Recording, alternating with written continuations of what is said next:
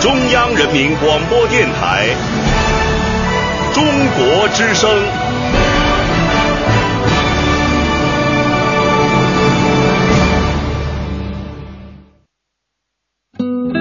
岁月在电波中流淌，人生在音乐中升华。每天午夜时分，千里共良宵，与您共赴心灵之约。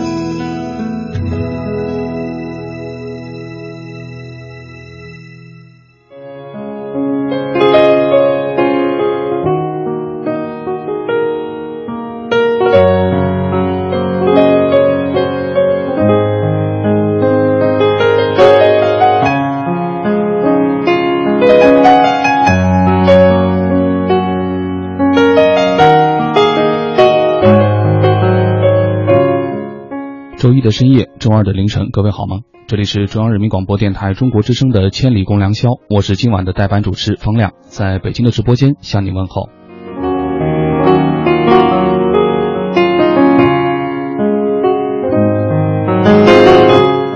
很少在这个时段出没，所以也很荣幸，今晚的千里由我来陪伴你。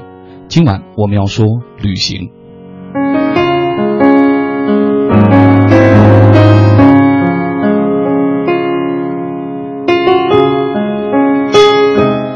一直觉得，一个快乐的旅行者一定是个能在旅途中忘记时间、忘记地点、忘记身份、忘记年龄，甚至忘记性别的人。旅途一旦开始，我最先忘记的是时间。如果你问我旅途中的某一天是几月几号，我肯定得先琢磨一下，然后也许会答非所问的告诉你，这是我出门旅行的第几天。旅行的时候，你会自然忘记今天是工作日还是礼拜天，进而忘了几点起床、几点上班、几点买菜、几点做饭等等习以为常的作息规律。此时，无论你在旅途中奔波，还是正晒着太阳喝着小酒，反正都跟何事何时没有丝毫的关系。忘记地点的事儿也经常会在我的旅途中发生，比方说一次在香港。因为之前转了两次飞机，我在酒店醒来后至少用了两三分钟的时间，才通过窗外的摩天大楼和繁体字的招牌判断出自己究竟在哪儿。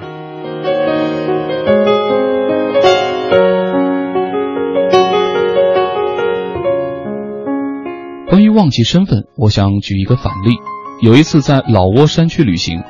和十几个当地人、三四个旅行者，还有关在笼子里的鸡鸭一起挤在颠簸的卡车后座。一个来自荷兰的游客从一上车就开始不停地抱怨：早晨买的袋装饼干已经过期十天了，自己从来没有坐过这么不舒服的车子，等等吧。没有人理他，他又自言自语地比较起老挝人和荷兰人的平均寿命。我想，他的一路旅行都会很辛苦，因为他忘不掉自己来自富裕国家的身份。在旅途中，我还交过许多忘年的朋友。旅行时，人与人建立联系的基础是看彼此彼此的脾气秉性是否投缘；而在日常生活中，年龄相差悬殊的人想要成为朋友，可能性要小很多。因为功利而紧张的都市节奏，在每个人心中都预设了一架以阶层地位为砝码的天平。说了这么多，似乎旅行就是为了遗忘。那当然不是。旅行时大脑的选择性遗忘，正是为了预留出大量空间去更好的记得。我们要记得每一道菜肴的滋味，记得每一种风景的颜色，记得每一个瞬间的感动。我记得在意大利露宿街头的那个夜晚，我去一间营业到两点的咖啡馆买水，那个看起来长得横眉立目、不太好惹的老板娘，在我出门的时候送给我一块面包。她的笑容，我始终记得。我记得一个人在撒哈拉过夜，这辈子都没见过那么多的星星。我还记得新疆的手抓饭吃得我满手满口流油，贝加尔湖的日出把我从摇摇晃晃的火车上唤醒，在印度海边禅修后睁开眼睛，我的视线似乎能穿透蓝天抵达宇宙的某个深处。可能正是这许许多多的记忆片段串起我们的人生旅途。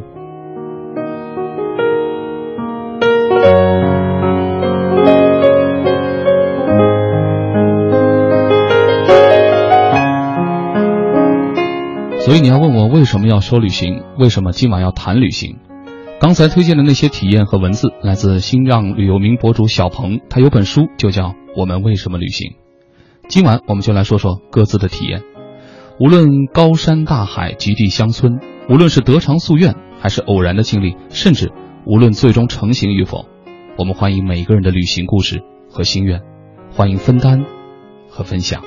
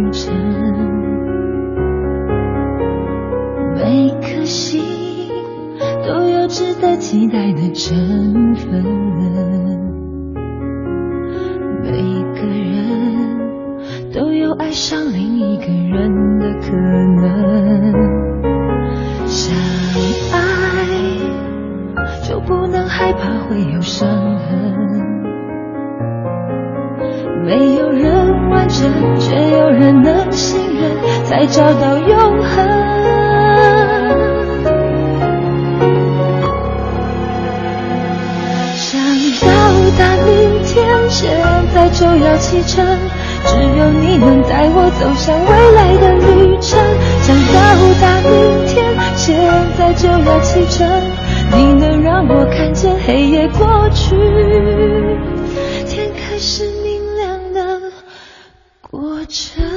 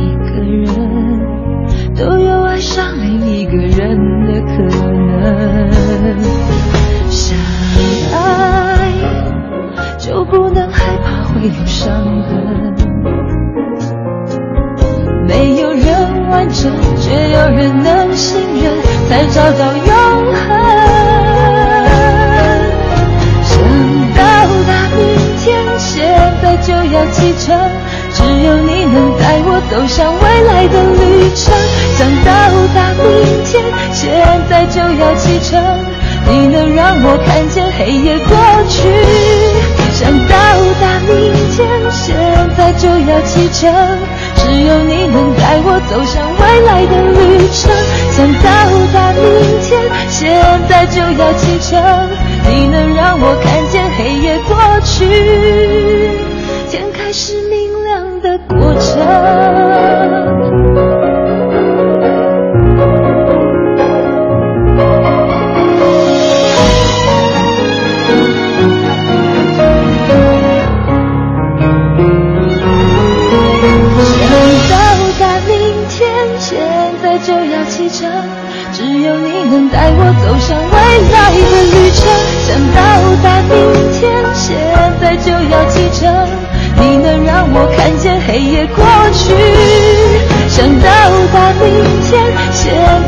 要启程只有你能带我走向未来的旅程。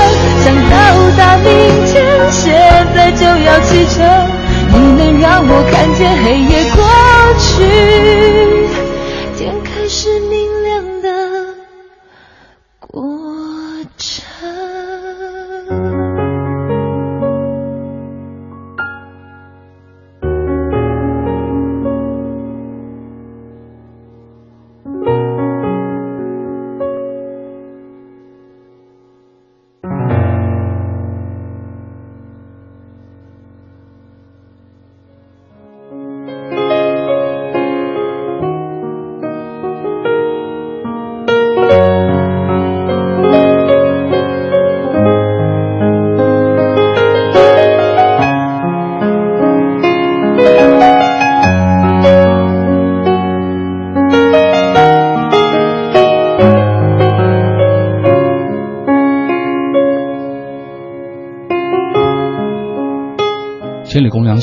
今晚说旅行。你可以登录新浪或者是腾讯微博，找到中国之声官方微博的节目预告帖，跟帖留言。当然，你也可以在千里共良宵的百度贴吧里留言。看看百度贴吧，水瓶巧克力可丽说：“总要出去走走的，不如去远一点的地方去，感受一下新鲜的空气，欣赏一下美丽的风景，放松一下紧张的心情。”他说：“在我看来，也许这就是旅行。”只这一世说，能和自己喜欢的人一同去远行，看着陌生的城市、陌生的风景，留下属于彼此的记忆，应该是件很棒的事儿。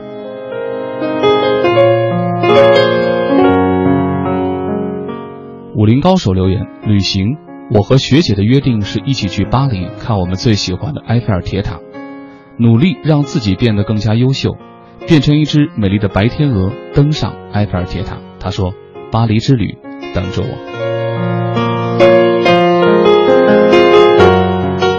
杨震校长则觉得这个话题让他有些伤感。他说：“不知道哪一天才能无忧无虑的去旅行。”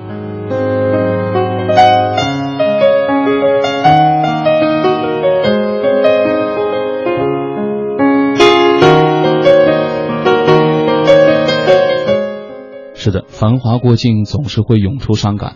旅行的原点与终点总是模式在岁月的流逝下越拉越近。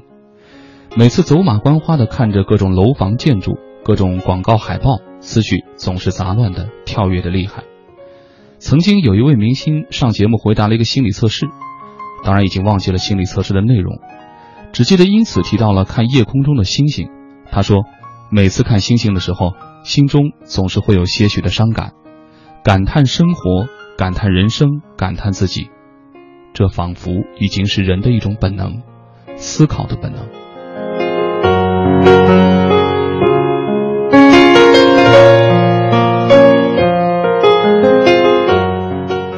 如果在夜里你不睡，坐在夜班的公交车上，这也许也是一种旅行。你能看到各种各样的人，在思考的闲暇会留下空间来承载他们的故事。当然。他们从未开口对我说过什么，只是通过他们的举动、他们的表情、他们的言语来想象罢了。也许你会觉得这是一件很无聊的事情，但是也有人觉得很有趣，因为每个人都会属于自己的故事，而每个人的故事都有很多精彩的情节。读他们的表情、言语，就好像是在看一部电视剧一样，活灵活现。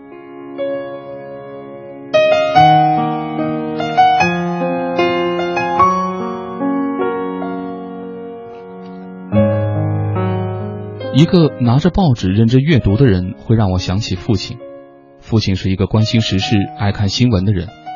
每次在家午饭后，客厅的沙发上，他总是喜欢拿着一份报纸，两腿岔开，两个胳膊放在腿上，举着报纸，眉头紧锁的找寻什么。我通常很少去打扰，会静静的看着他。等他发现了，就会开始跟我像朋友一样的聊天。真的很爱这样的父亲。一群吵闹的准备回家的学生，让我想起的会更多，特别是三五成群的，会让我非常挂念那些没有联系或者还在联系的挚友。缘分通常来之不易，即使没有联系，我却仍然会放在心上。还有他们手上拿的一些零零碎碎的零食，原来我们成长都是这般，和宇宙中的星球一样，形状总是一样，只是质地不同罢了。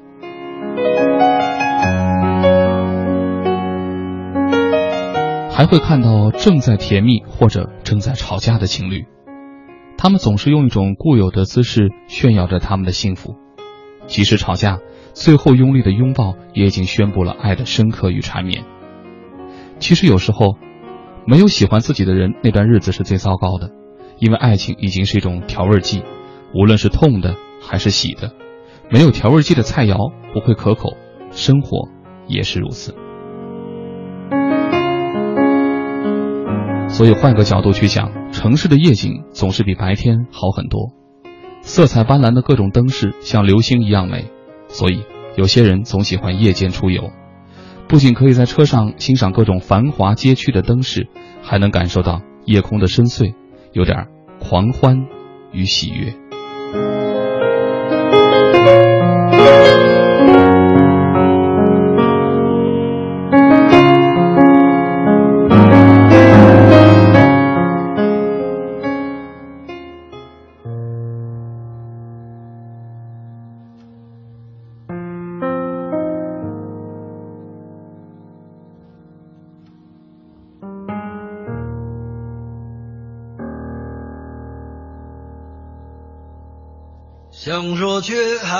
说的还很多，咱这是因为想写成歌，让人轻轻的唱着，淡淡的记着，就算终于忘了，也值得。说不定我一生涓滴一念，侥幸汇成河，然后我俩各自一端，望着大河弯弯，终于敢放胆，嬉皮笑脸面对人生的难。也许我们从未成熟，还没能晓得，就快要老了。尽管心里活着的还是那个年轻人，因为不安而频频回首，无知的索求，羞耻与求救，不知疲倦的翻越每一个山丘，越过山丘。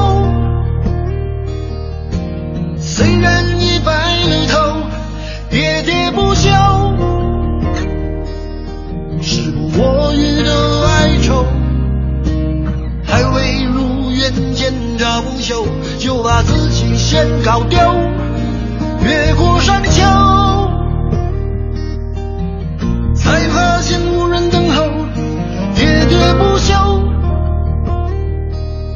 再也换不回温柔。为何记不得上一次是谁给的拥抱，在什么时候？我没有刻意隐藏，也无意让你感伤。多少次我们不醉不欢，咒骂人生太短。唏嘘相见恨晚，任女人把妆哭花了也不管。遗憾我们从未成熟，还没能晓得，就已经老了，尽力却仍不明白身边的年轻人。给自己随便找个理由，向心爱的跳动。命运的左右，不自量力的还手，是执子方休，越过山丘，虽然已白了头，喋喋不休，是我与的哀愁，还未如愿见着不朽，就把自己先搞掉。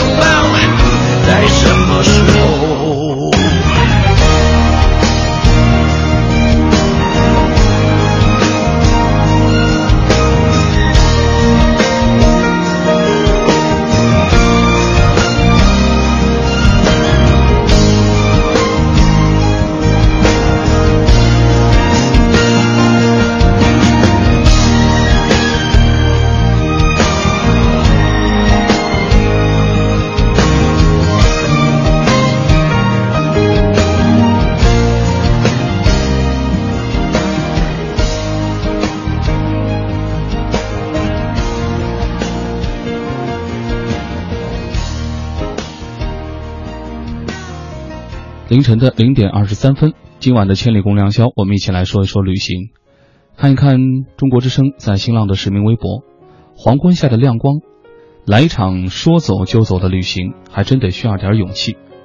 他说：“对于我自己来说，从来就没有过说走就走的旅行，倒是这些年会抽空去一些新的城市，待上一段时间，体会他们的环境和变化。”我觉得旅行还是心情的释放和减缓生活中的心理压力和放松吧。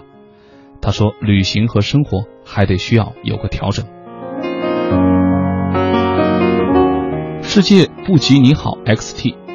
每个人在他的人生发轫之初，总有一段时光没有什么可留恋，只有抑制不住的梦想；没有什么可屏障，只有他的好身体；没有地方可去，只想到处流浪。他说：“人生就像一场旅行，不必在乎目的地，在乎的是沿途的风景和看风景的心情。让心灵去旅行，和相爱的人一起走过那段属于自己的旅行。”忘川河彼岸花，多想给自己一个什么都不要、放宽心的旅行，没有沉重的包袱，哪怕只有一个钱包、一个手机、一件外套、一个人而已。看美丽的大千世界，人生本该就如一场梦。双的姐妹在外地生活，最好的旅行就是回家。所有旅行的目的地都是家，唯一愿意去的地方，那里看不到世界，却的的确确是我的世界。爱广播的妞说，最远我去过北京和重庆吧。第一年工作去的是北京。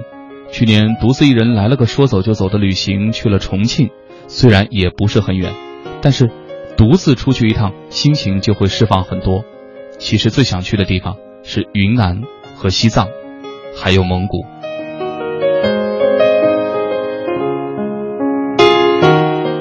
自由雅言说，没有真正的旅行过，只是在城市里面不断的好玩的去走去看，每次觉得挺好。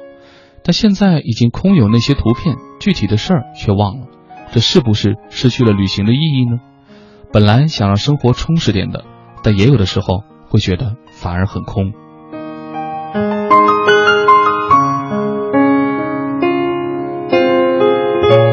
往东是大海的 dream，清楚的记得这句话：人一生要走两次冲动，一次为了奋不顾身的爱情，一次为了说走就走的旅行。他说：“我在二十四岁前同时完成了这两件事儿，曾在大学假期搭车从新疆历时十一天到达拉萨，短短的十多天，算是看到了世间冷暖的一个缩影。最长的等待有一天多，在出入青藏高原的时候没有搭上一辆车，坚持创造希望，这，就是我的旅行。”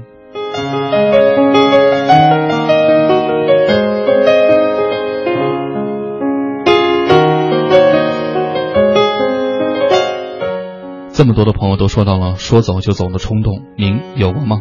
最远去过哪儿？旅行对你而言只是心情的释放，只是打破一成不变的生活规律，还是抓住生活中每一朵浪花的信仰呢？欢迎参与节目互动，这里是千里共良宵，今晚我们说旅行。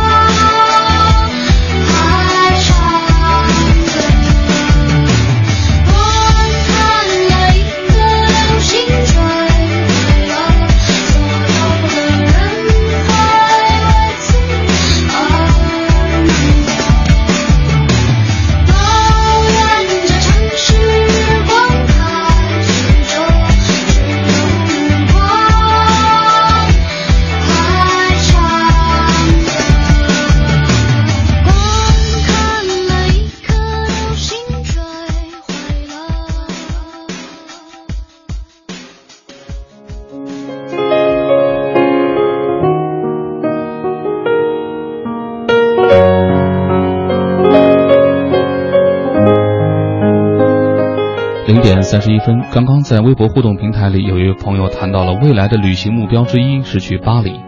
接下来的短文，我们就说一说巴黎。虽然在巴黎之外还有所谓大巴黎，就像北京的三环四环，一圈圈的样开，一圈比一圈大。然而对于游客来说，巴黎比人们想象中的要紧凑。一方面是由于四通八达的地铁系统可以快速把你带往目的地，另一方面，巴黎的那些名胜相当集中，买上一张地铁周票或者十张套票，就可以在巴黎的二环之内通行无阻了。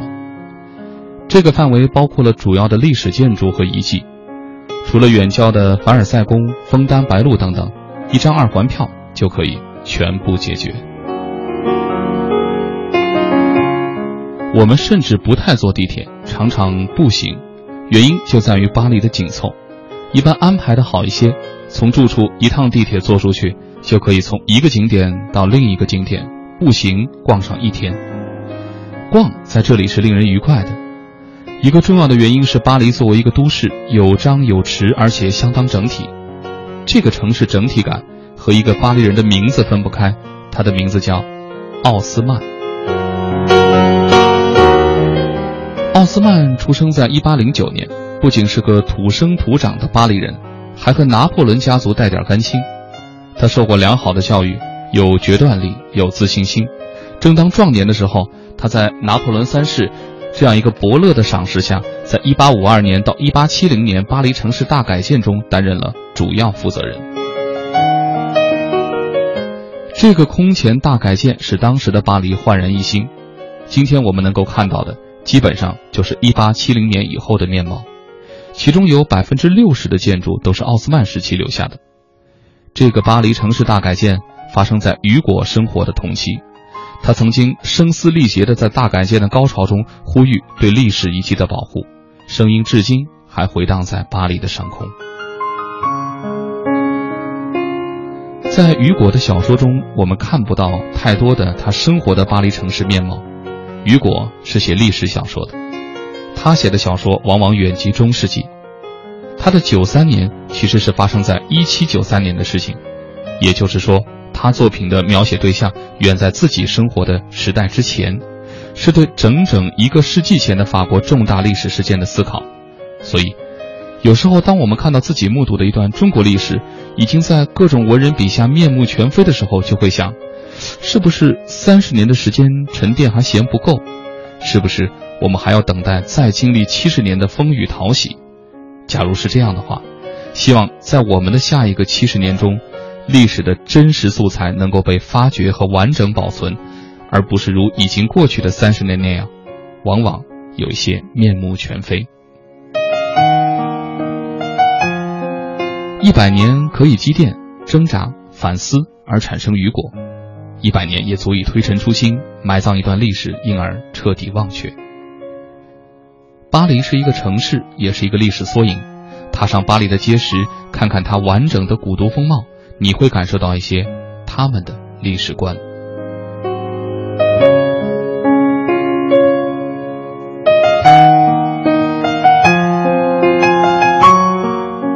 老实说，一开始我对巴黎古都的“古”居然还不十分满意。对巴黎的城市面貌和世俗生活写的比较多的是巴尔扎克，他比雨果要早半个时期，因此也恰恰错过了奥斯曼的巴黎大改建。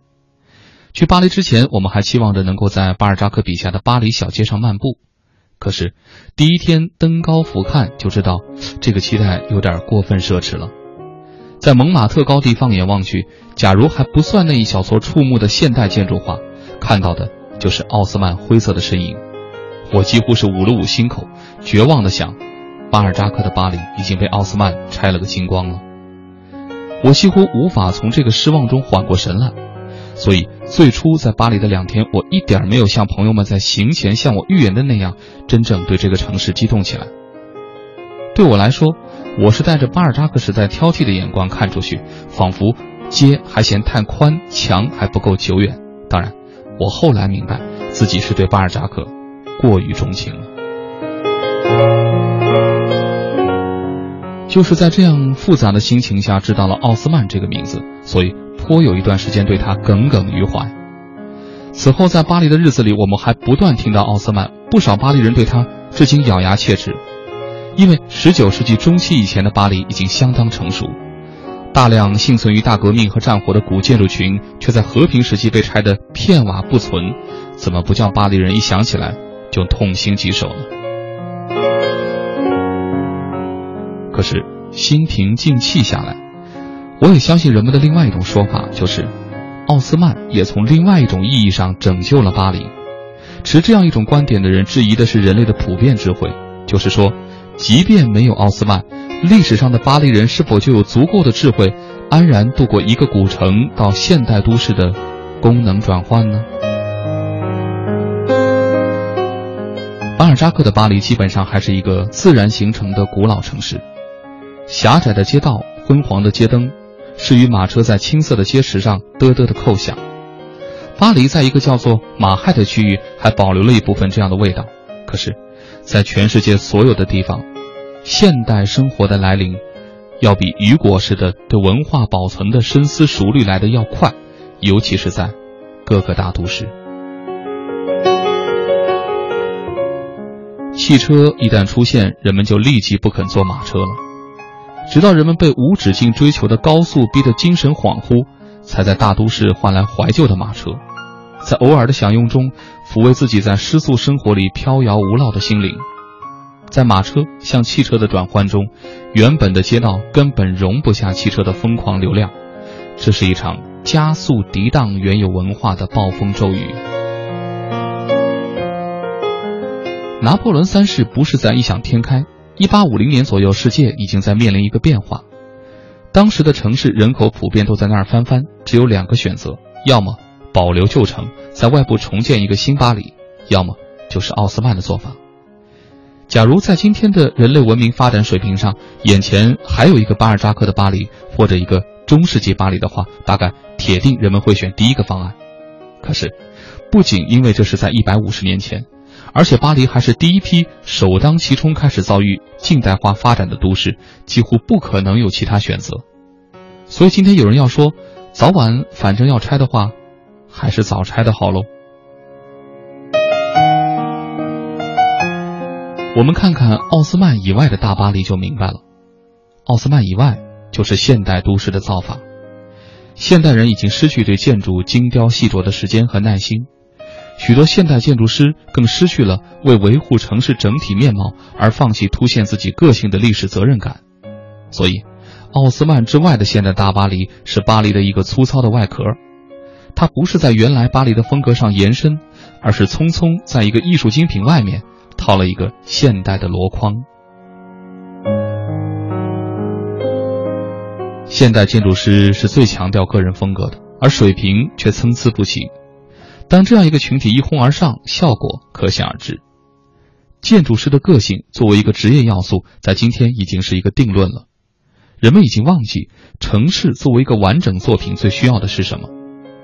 在完整的奥斯曼的巴黎中心城区，凡是要增加一栋建筑，只要稍微城市一些，你都必须承认，建筑师只能在这个时候放弃自我表现的强烈愿望，而是做一个织补匠，使得自己增加的那一部分。天衣无缝的织不进这个城市的整体景观，可是，如今中世纪手艺匠的职业道德和品质观，早已随现代风潮席卷而去。所以巴黎人也想，假如奥斯曼没有做，而古巴黎又无法避免拆除，只是拖到了最后一刻，汽车风行不得不拆的时候，撞在一群五花八门的现代建筑师手里，岂不更糟？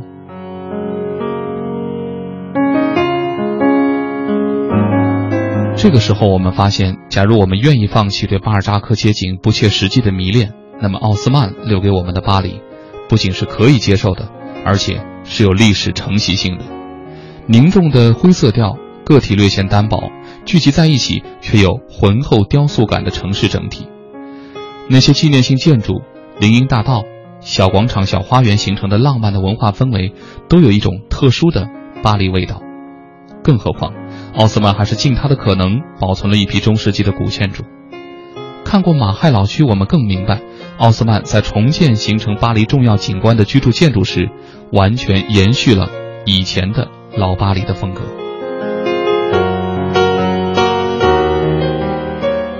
奥斯曼活着的时候就饱受攻击，身后一百多年始终毁誉参半。他是一个被争议不休的人物。他所主持的巴黎规划最没有意义的是，相当现代化的城市上下水系统使巴黎长期受益。在雨果的悲惨世界里，我们多次看到逃亡和追踪都在错综复杂的下水系统中发生。之所以下水道能够成为戏剧展开的大场景，这都是奥斯曼的功绩了。假如我们历史的去看，在对比其他国家的都市改建过程，人们恐怕对奥斯曼还是不服不行。thank you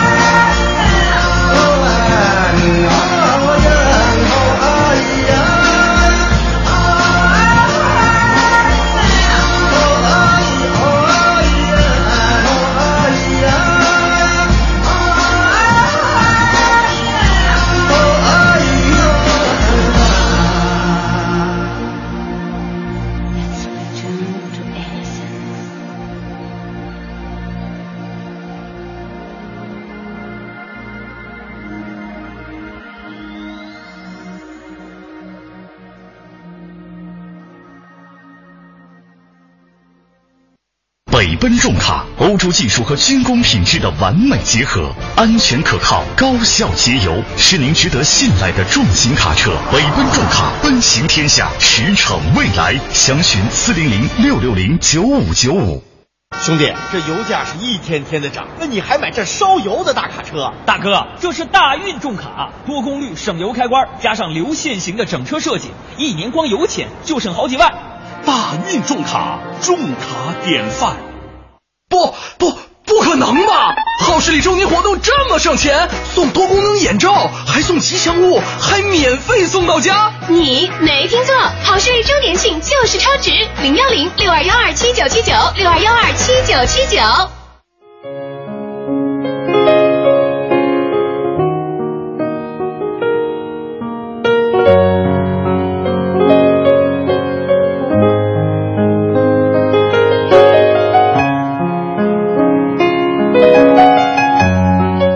简短的广告之后，欢迎回来，朋友们选择收听的依然是中央人民广播电台中国之声，此时正在为您直播的《千里共良宵》，我是今晚的代班主持方亮。今晚我们说旅行，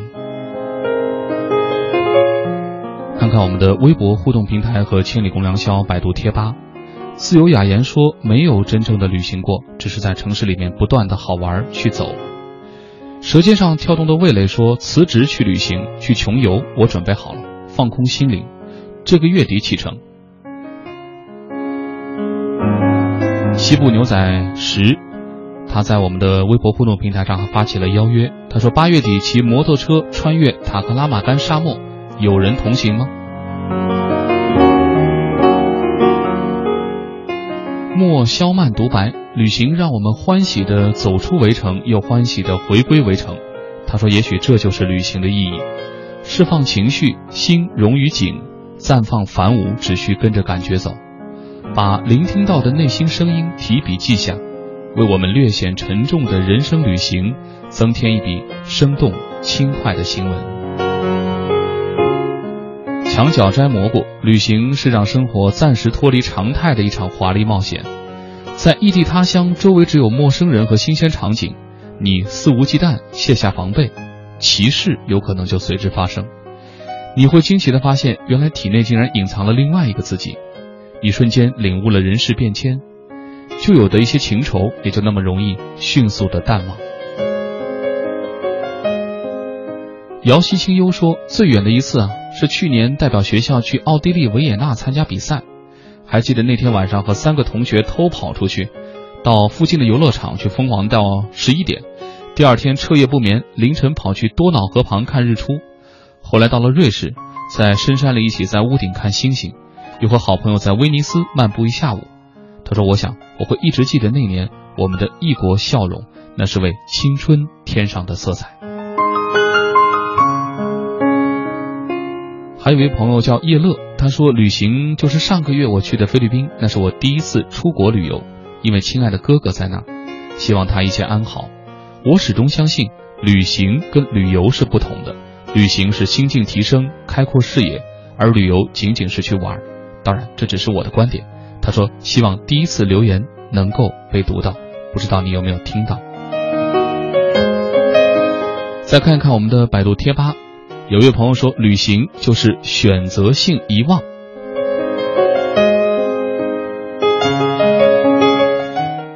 如果宽泛的想，人生就是一段旅行的话。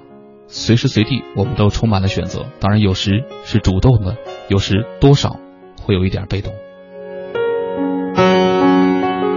还有很多朋友在问候青音。是的，周一晚间本来应该是青音的千里共良宵，因为出差，今天暂时由我来代班。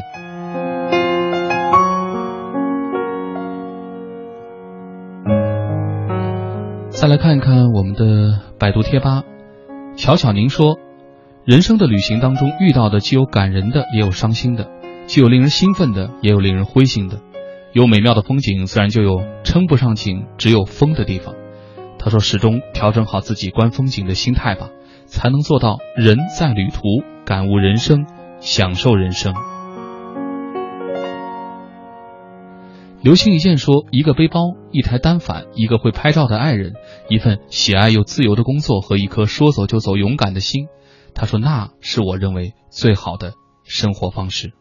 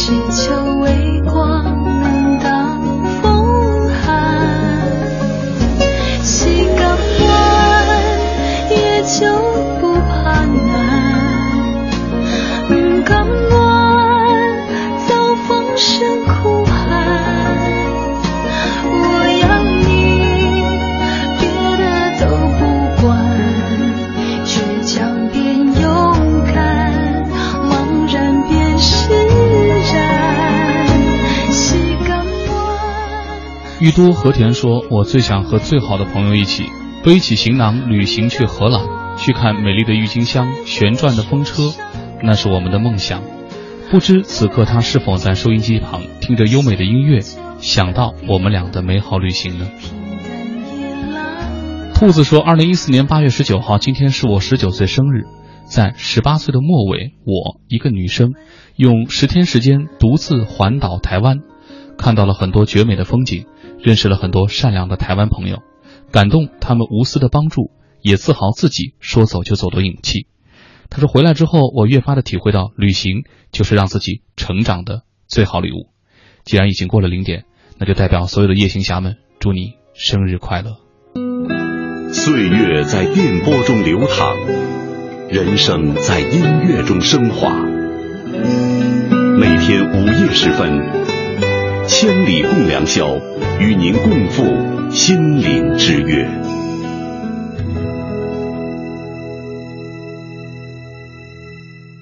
千里共良宵，每天的前两个小时与您共赴心灵之约。今晚我们说旅行，有没有说走就走的冲动？最远去过哪儿？旅行对您而言是心情的释放，是打破一成不变的生活规律。还是抓住生活中每一朵浪花的信仰。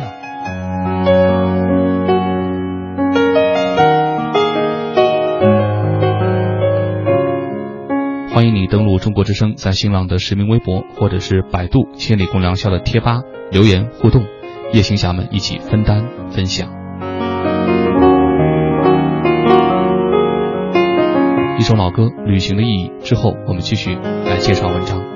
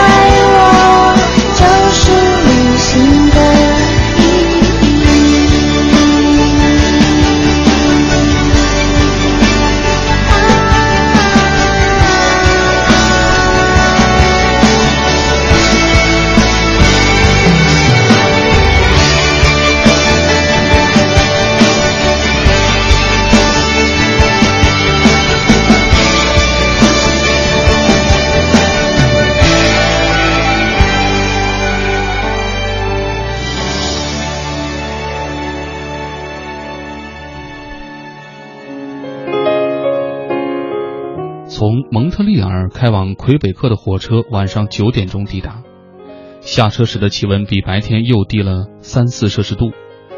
不知从哪儿吹来的夜风，让我像是用凉水洗了一把脸，有一种催醒的效果。虽然只是十月初，可这里已经有了北京深秋的味道，那是我曾经最喜欢的季节。从站台几十盏老式煤油灯里散发出淡黄色的暖光，让眼前这座哥特风格的火车站，就像是从大革命时期的法国直接搬来的，跟那些傻大笨粗的北美建筑。更是一点边都沾不上了。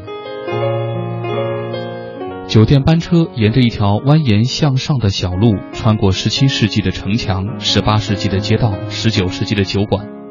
当我看到酒店那扇吱吱作响的旋转木门时，就像看到《盗梦空间》里永远都在旋转的陀螺。真不知道，他会把我转到哪个世界去。显然，我不想等到第二天再去城里游荡。洗了个热水澡，就拎着相机出门了。老城的布局比想象中简单，从酒店大门拐个弯就能看到一座居高临下的城堡，以它为参照，怎么走都不会丢了。此时店铺已经打烊，可橱窗里就灯火通明，就像店员开小差，把店铺临时交给空气管理。一间印第安纪念品专卖店让我驻足最久。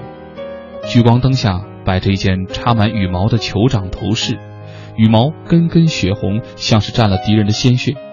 还有一个狼头标本，狼眼中杀气重重，标本师留下了他在临死前的仇恨与绝望。从十月初开始，北美就迎来了节日季，万圣节、感恩节、圣诞节、新年，摩肩接踵。打头阵的是主打妖魔牌的万圣节，我在老城里看到数不清的南瓜灯，从镂空的三角眼和月牙嘴里冒出的也都是暖暖的黄光。市政厅的正门口还站着一个真人大小的尖鼻子女巫，她手里提着的篮子里爬满黑色的毛绒蜘蛛。在夜色中晃荡的灵魂可不只有我一个。路边一个吹萨克斯风的先生把悠扬的音符吹进清冷的空气，那声音仿佛是有温度的，让每个听到的人顿时觉得温暖。几个只穿单衣的酒吧，抽空在路灯下招抽烟，他们抱着肩跺着脚，烟瘾面前冷就不算什么。酒馆里还有很多人聚着不散，他们制造的热闹，跟曼谷、纽约、歇斯底里不同。更像是一群普罗旺斯农民干完一天农活后的聚会，大声聊天，猛撞酒杯，用力拍着对方的肩膀。回到酒店时已过午夜，脚下那层厚实的红地毯从旋转门铺到电梯间，又从电梯间铺到客房。从窗口往外看去，对面的尖顶塔楼被暗绿色的冷冷光照耀。跟远方那连成一片的暖黄色灯光形成鲜明的对比，让他看起来像是关着被恶魔囚禁的公主似的。此时一阵浓雾飘过，眼前的魁北克分明就是一个童话。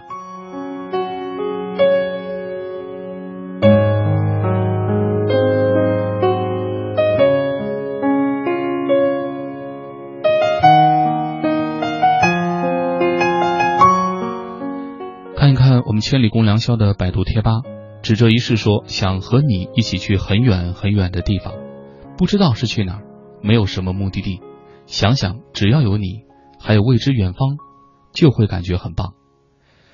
还有这位朋友说，有人都说我们应该有一场说走就走的旅行，但是每当在清晨的时候，睁开眼睛就能看见美丽的日出，顿时就会觉得这一切的一切都很值得。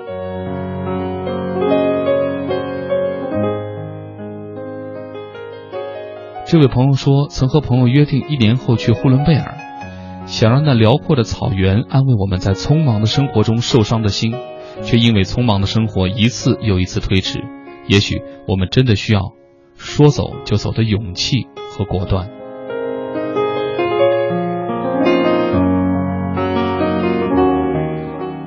这位朋友说，在穿梭陌生城市的时候，不认识我的世界里有一颗沉静、不必掩饰的心。往返于各个有美丽故事的小镇，寄一张有自己署名的明信片给未来，告诉他现在我也很好。D M 幺零二三说，暑假自己单飞了广州、南宁、成都，在路上听到了下面的一段话，拿出来和大家分享：一部五 S 可以去云南玩一圈，一个爱马仕欧美一遍也回来了，全世界你都玩遍，可能还没花一辆跑车的钱。那时候你的世界观也都变了。他说，生活在于经历，富裕在于感悟，而不在于奢华。晚年的时候可以给后代讲讲故事，而不是曾经拥有过的。当时已经过气的一件件名牌，生活毕竟在于经历，不在于浮华。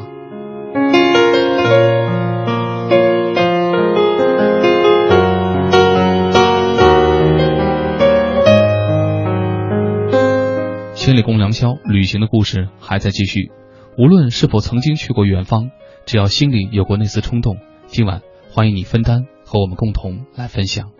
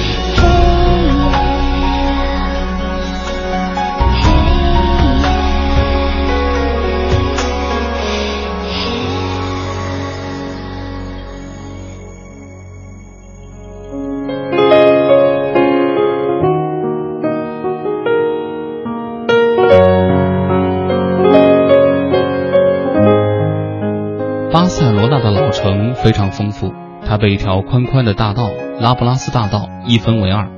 后来才知道，西班牙的各大城市差不多都有这样的大道。它两边是商店，中间是宽宽的步行街。我们后来也在马德里的拉布拉斯大道上走过，可是没有巴塞罗那这里好玩。这里热热闹闹，挤满了小摊贩、小酒铺、小吃摊，当然还有各路大显身手的艺人。最精彩的是，它结合了这一片起属于罗马时代的老城。拉布拉斯大道的一端抵达地中海边的海港，一路走下去，一直可以走到深蓝色的海水边，那里耸入云霄的纪念柱上站着哥伦布的金色雕像。拉布拉斯大道的另一端就是著名的加泰罗尼亚广场。二十世纪，巴塞罗那的很多故事都发生在这个广场上。我们两次去巴塞罗那都住过老城，这次。我们拖着行李从大道的起点，顺着步行道的中间走了整整两站地铁的距离，只是为了感受一下这里的欢乐。一个小酒铺前，桌子拼在一起变成长长的一溜，周围坐了一圈兴高采烈的美国大男孩。看到他们，每个人都会忍不住会心笑起来，因为他们每个人手里端着一个特大号的啤酒杯。照美国的法律，在大街上这么喝酒是不容许的。他们兴奋不已，只是因为他们可以感受合法的在大街上喝酒的刺激。再说，还是以那么开心的方式。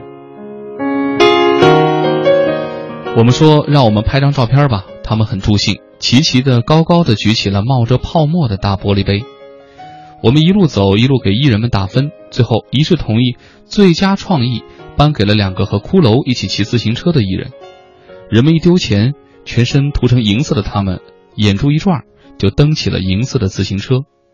有趣的是，银色的骷髅也骑着一辆自行车，还快乐地跟着浑身乱颤。结束时，他们相互猛击一掌，然后就又变回雕塑，一动不动，围着一大圈人看，装银币的罐子叮叮当当的响个不停。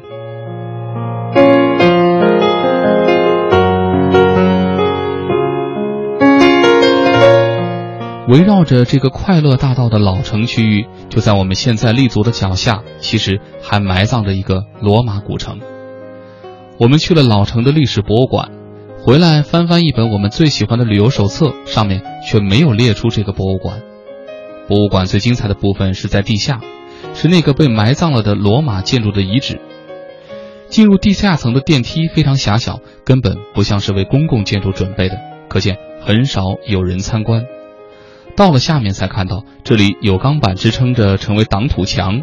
原来还是一个工作现场，不知什么工具在那儿轰轰作响，考古发掘还在进行之中。已经挖出来的部分就成为展区，在遗址上架起简陋的过道，参观者不多，警卫却看得很紧，一节一节的柱头都小心地绑在一起。那里有公元四世纪的罗马古城墙，还有相当完整的罗马住宅的遗址。最有意思的是一个酒作坊。在罗马人的时代，葡萄酒已经和水一样，成为生活中最基本的元素了。不论是日常饮食还是宗教仪式，都离不开葡萄酒。也许西班牙就是从此一发而不可收拾，变成一个葡萄酒的国度。我们特地挑了旅游旺季已经过去的季节，可是相比冬天，老城的人还是很多。巴塞罗那老城从古罗马开始经历了两千年，我们想完成上次还没有来得及的寻路，试图从两千年不断修补砖砌的巨石中找出一圈两千年前完整的古罗马遗迹。就在巴塞罗那主教堂的广场附近，有非常漂亮的一段带着小圈拱的罗马城墙遗迹。绕到那儿已是初秋凉意升起的黄昏，暑气在渐渐褪去。一边欣赏这段罗马遗迹的构造，一边不由被广场传来的音乐声所吸引。主教堂的正立面在大修，在它宽宽的台阶上，一个年轻人的乐队在演奏。那是多么欢乐的一个广场！它不是一个交响乐团的演出。高高居上的专业乐队竟不是演出的主角，他们只是在伴奏。广场才是大舞台，主角是我们在广场上的每一个人，所有的人。手拉手围成一个又一个舞蹈的圈子，大家齐齐地踏着节奏，在跳着加泰罗尼亚的传统舞。你不可能不被吸引，那不是高巧技巧舞姿的表演，那不是狂欢，那是有节制的内心欢乐的河流在慢慢的流淌，也是加泰罗尼亚地区的质朴百姓在相互倾诉他们的乡情。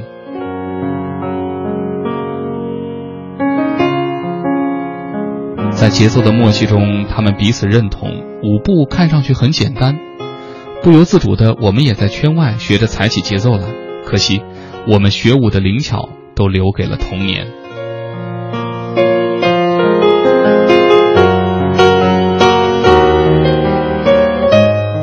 在那儿一直待到夜幕降临，才万分不舍地离开。我们最终也没有学到能够进入手拉手舞圈的动作。对于加泰罗尼亚，我们毕竟还是外人。夜晚只有一个小小的区域，还有冬天的老城味道，没有人。只有古旧的铸铁街灯发出的昏黄灯光，高墙一块块砌筑起来的巨大石块，被灯光勾勒着明暗的轮廓，也被灯光强调出斑驳粗粝的质感。主教堂巨大的投影下，小巷显得更为狭窄。我们站在那里倾听，几年前冬天的那个萨克斯管吹出的音符，仿佛还在巷子里悠悠地飘着。说着，加泰罗尼亚的往事。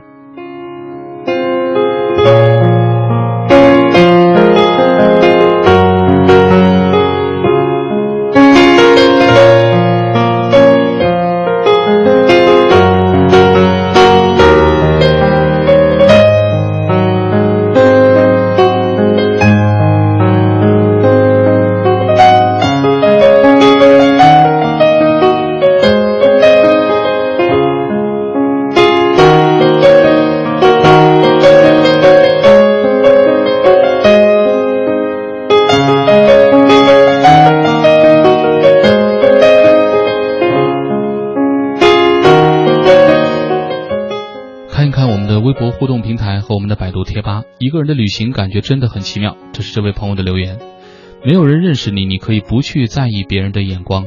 第一个来南方的夏天，我出去第一次跟在好大的一群人后面跳广场舞、唱大合唱，把所有的烦恼都抛诸脑后，感受着不同地域人的风情，让心有一刻的放松。至今都记得那种感觉。盛月心里自然说：“从前我幻想我喜欢旅行，去看这多彩的世界。”但是从某一天开始，相对变得现实。我开始关心我每天生活的柴米油盐，我开始追求每个人都渴望的成功。所以在某一些夜晚，我发现我不再会哭泣，我甚至有些想念当初的自己。我相信他从未离开过，只是你也许该松一松绑。闲暇时光说：静候在无声的岁月里，捧一卷美文，享受着淡淡的恬静与优雅。静静地陶醉在斑斓书香的气息里，远离远离喧嚣浮躁，享受一份淡然的心绪，学会不时地在岁月中沉静下来，把自己隐匿在一片净土里，静静地感受生活中的美，搁浅岁月，也许幸福就在自己的身边。这是来自 DJ 韩涛一笑。子夜天将明说，旅行看似流转在城市与乡村，实则是内心的放松与运动。这个初三的暑假没有作业，我去了一趟香港，参观了梦寐以求的港大，感受到了不同的学校氛围与高速运转的社会节奏。总之，都是我向往的。他还说，港大等我三年，我就要来了，加油吧！这位朋友在旅行当中谈到了回忆，他说，记得一二年的十月，为了喜欢的一个人去上海看他。突然出现在他面前的时候，他的笑脸一直出现在我的脑海里。虽然现在我们已经分开了，但是那次的旅行有你真的很开心。也许那是我们不羁青春的美好记忆吧。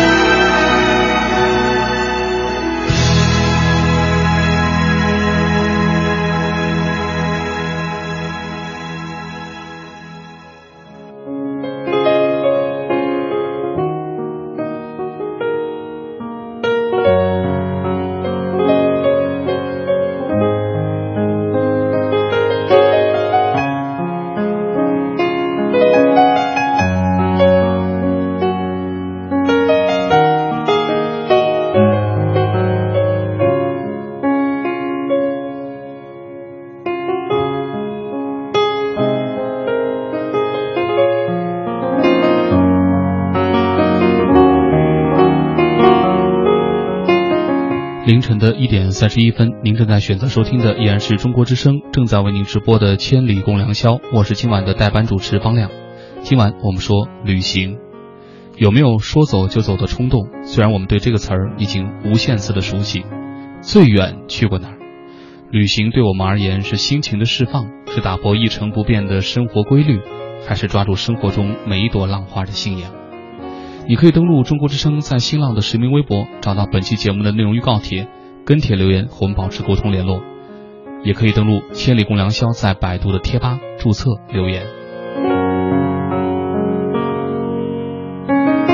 这一时段看看我们的百度贴吧。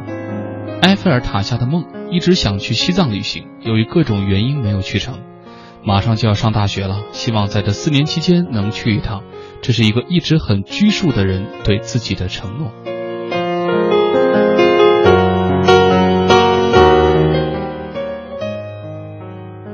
莫夏说，旅行总让人想到美丽的风景、摇摇晃晃的大巴和耳边仿佛永远听不完的音乐。他说，现在或许有人正在旅途，望着异乡的星空，戴着耳机听着广播；也或许有人和我一样，躺在床上，身处空荡荡的房间，听着广播发着呆。记忆中其实并没有几次真正的旅行，大多都已经是小时候的回忆了。长大后就再也没有进行一场说走就走旅行的勇气了。放不下的太多，也许是太过胆小了吧。他说：“其实旅行的意义不在于自己走了多远，而是心灵可以走多远。戴上耳机，带着好心情，走出家门，哪怕随意逛逛，外面的世界有着大把大把大好的阳光在等着你。你看，这也是一场旅行。”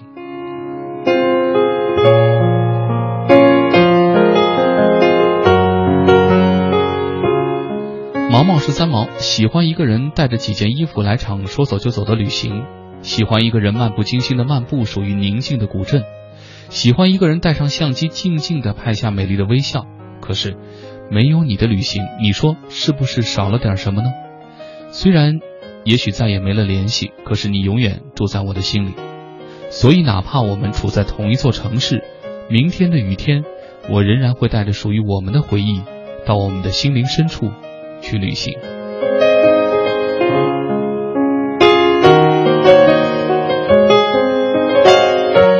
嗨，命一也说，旅行曾经梦想到周游世界，曾经梦想去那接近天堂的地方，曾经曾经有很多，但现在却渐渐发现，旅行其实是我们心中彼此最接近的那个地方。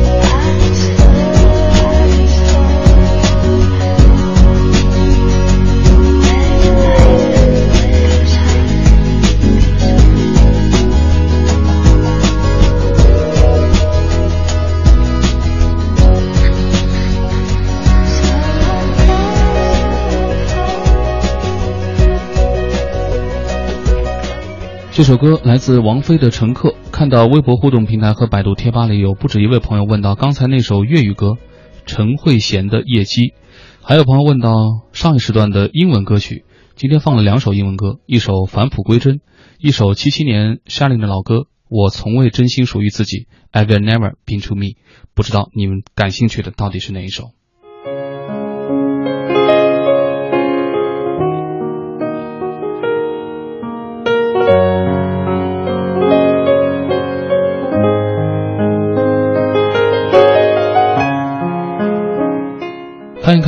微博互动平台和百度贴吧。盛月心里自然说：“再等两年，我想有一天和你去旅行，去那没有去过的地方。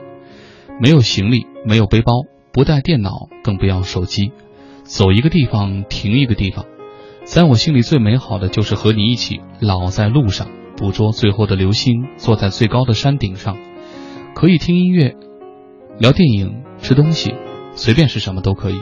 当日出越过山涧，我未老。”你依然。Neverland 宽音说：“太巧了，刚好一年。去年的这一天，我坐上成都到西昌的火车，一个人去行走泸沽湖。倔强的沙漏满地，从雨天走到阴天，我路过泥泞，路过风，一直在等，等一个晴天，也渴望有一所房子，面朝大海，春暖花开。”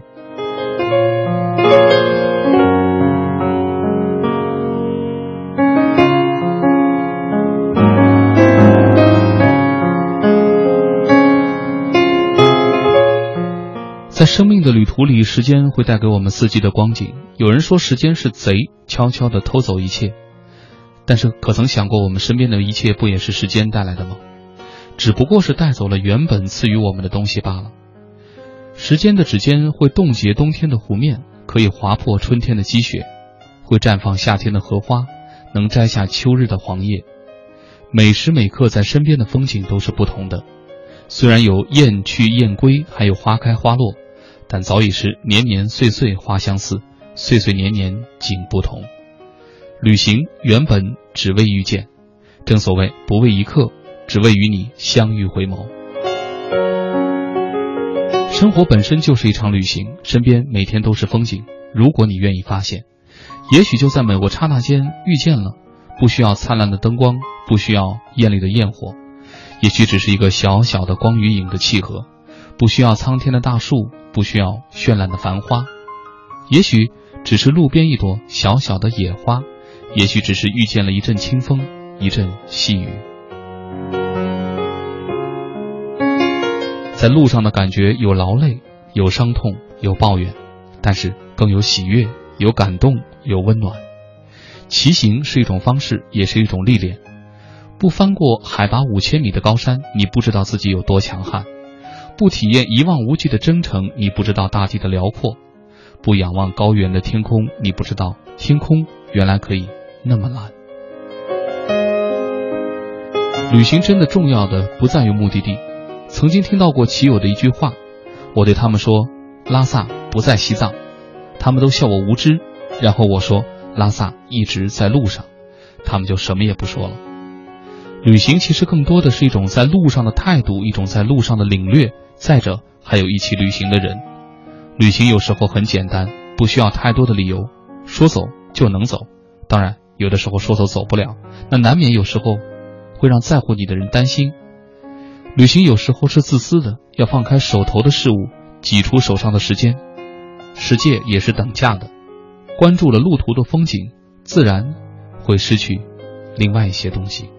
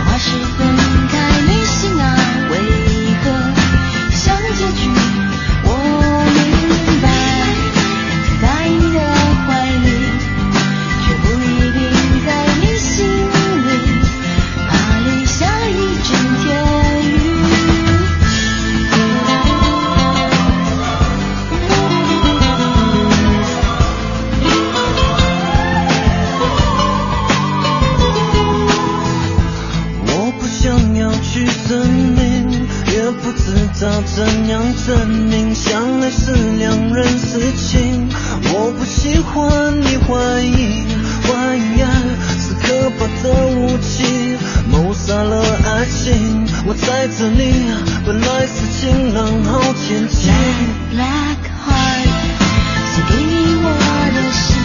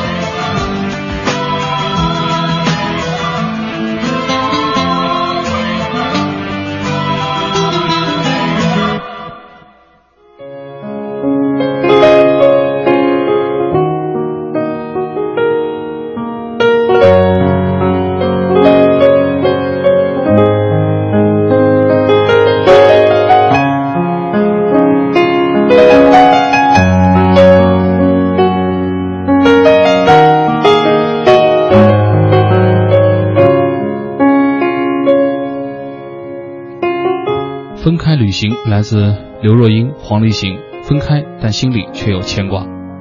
雪江二零一四说：“听着听着，越来越觉得自己需要一次旅行了，暂时抛掉身边的烦恼，让自己放空一次，或许就不会这么累了吧。”爱笑、爱哭、爱闹的我说：“正在旅行，来到了我喜欢的城市山东青岛，一个有海有山的地方。傍晚，静静地坐在海边，吹吹海风，看着海水涨潮退潮，都是一样的美丽。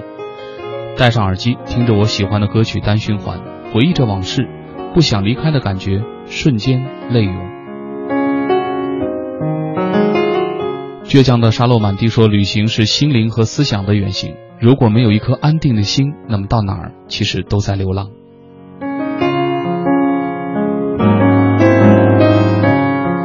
一只叫柚子的猫，斩钉截铁的表达：“旅行，我就想去看你和大海。”时光里的单人床说：“时光里的我们就是在旅行，回头发现还没绽放，青春的脚步离我就渐行渐远了。”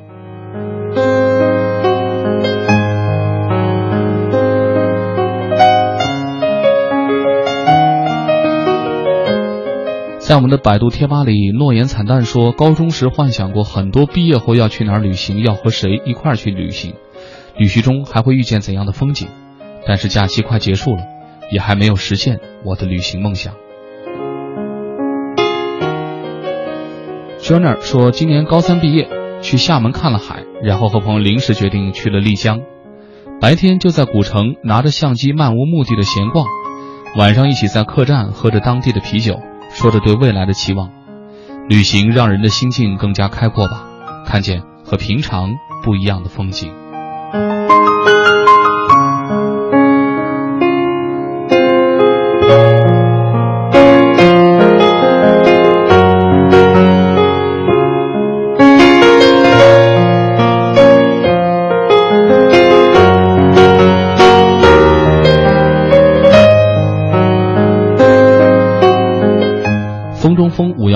很想去不顾一切的来一次远行，可是，一切琐碎的事羁绊着走不开。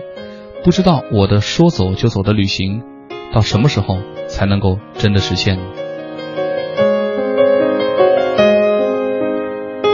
木星惠子说：“喜欢旅行，喜欢旅行的惬意，喜欢旅行的自由自在，喜欢它带给我们的快乐，能够让他们发现未知的自己，发现面对自然的时候真实的自己。”傅东流说：“旅行其实说到底就是成长。”蒙爷则在提醒说：“旅行最好还是选择自己一个人，因为他说，记得别让导游把你带入了不同的购物店。”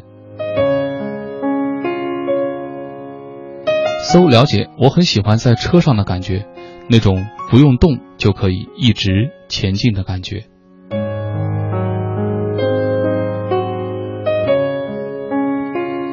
格洛玛说：“我想去旅行，和我的闺蜜，无论去哪儿，无论以何种方式，只要我们在一起，可以在目的地街道上漫无目的的行走，可以深夜躺在海边漆黑无人的沙滩上谈天说地。”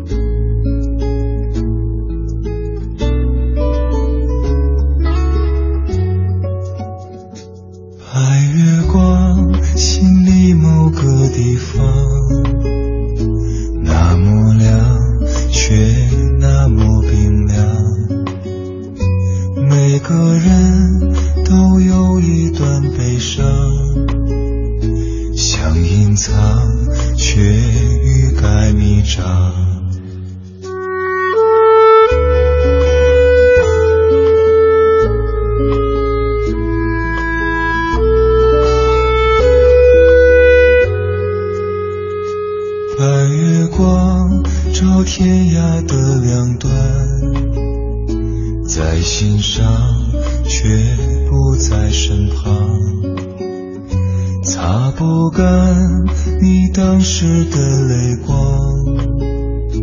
路太长，追不回原谅。你是我不能言说的伤，想遗忘又忍不住回想，像流亡一路跌跌撞撞，你的捆绑无法释放。白月光照天涯的两端，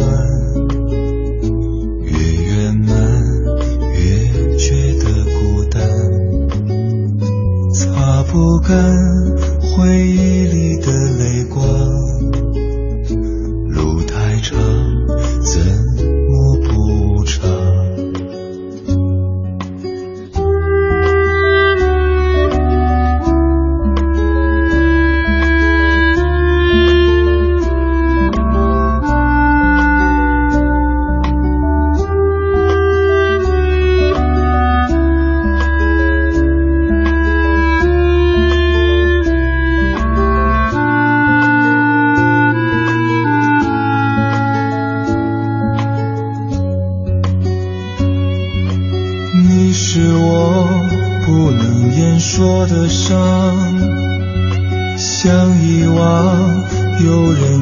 住回想，像流亡一路跌跌撞撞，你的捆绑无法释放。白月光，心里某个地方，那么亮，却那么冰凉。每个人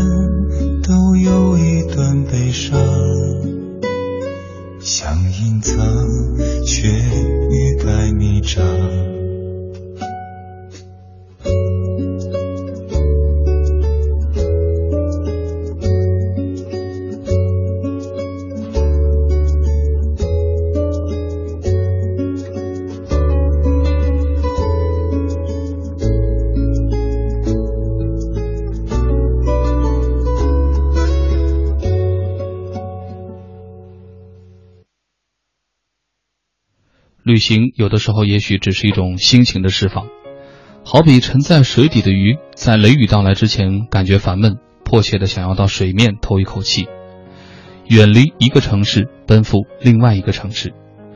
无论那儿给你好与坏的感觉，但有点不变的是，对于未知的风景，总抱着憧憬和好奇。旅行也可以让我们打量不一样的城市，不一样的节奏与表象。我们看一看十年之后同学老友现实与心理的变化，其实和旅行当中的心态多少有点相似。当然，旅行有时候也仅仅只是为了让自己的生活多一点偶然，打破一成不变的生活规律。钱赚不完，平日里各种压力一天天的累积在心底，终究会在一个合适的机会来临时，以一种近乎欢呼雀跃的姿态去迎接。无论是住新的酒店，还是坐一趟陌生的班机，想象自己的身影曾经在某个城市歇息过一晚，在某个治愈的上空穿过，那这个地方对我们来说，似乎从此就不陌生了。就像微博互动平台上那位朋友打的比方，半个平米你可以日韩新马泰一游，一个平米你可以游遍欧洲，半个卫生间你可以游遍非洲、美洲。一个卫生间，你可以走遍全世界。当然，这说的是如果你把这些钱不用来旅行，而用来买豪宅的话。反过来来说，等你游遍全世界，也许世界观就改变了。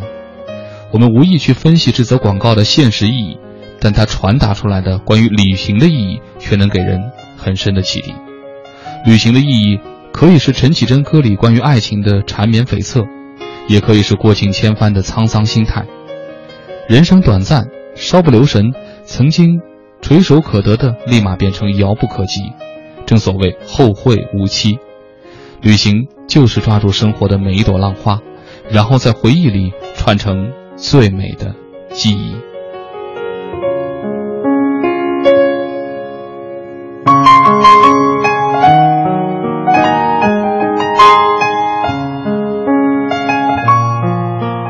感谢所有夜行侠们的陪伴。这里是中国之声，今晚的千里共良宵旅行，我们暂且说到这里。无论是否说走就走，属于你的风景始终在路上。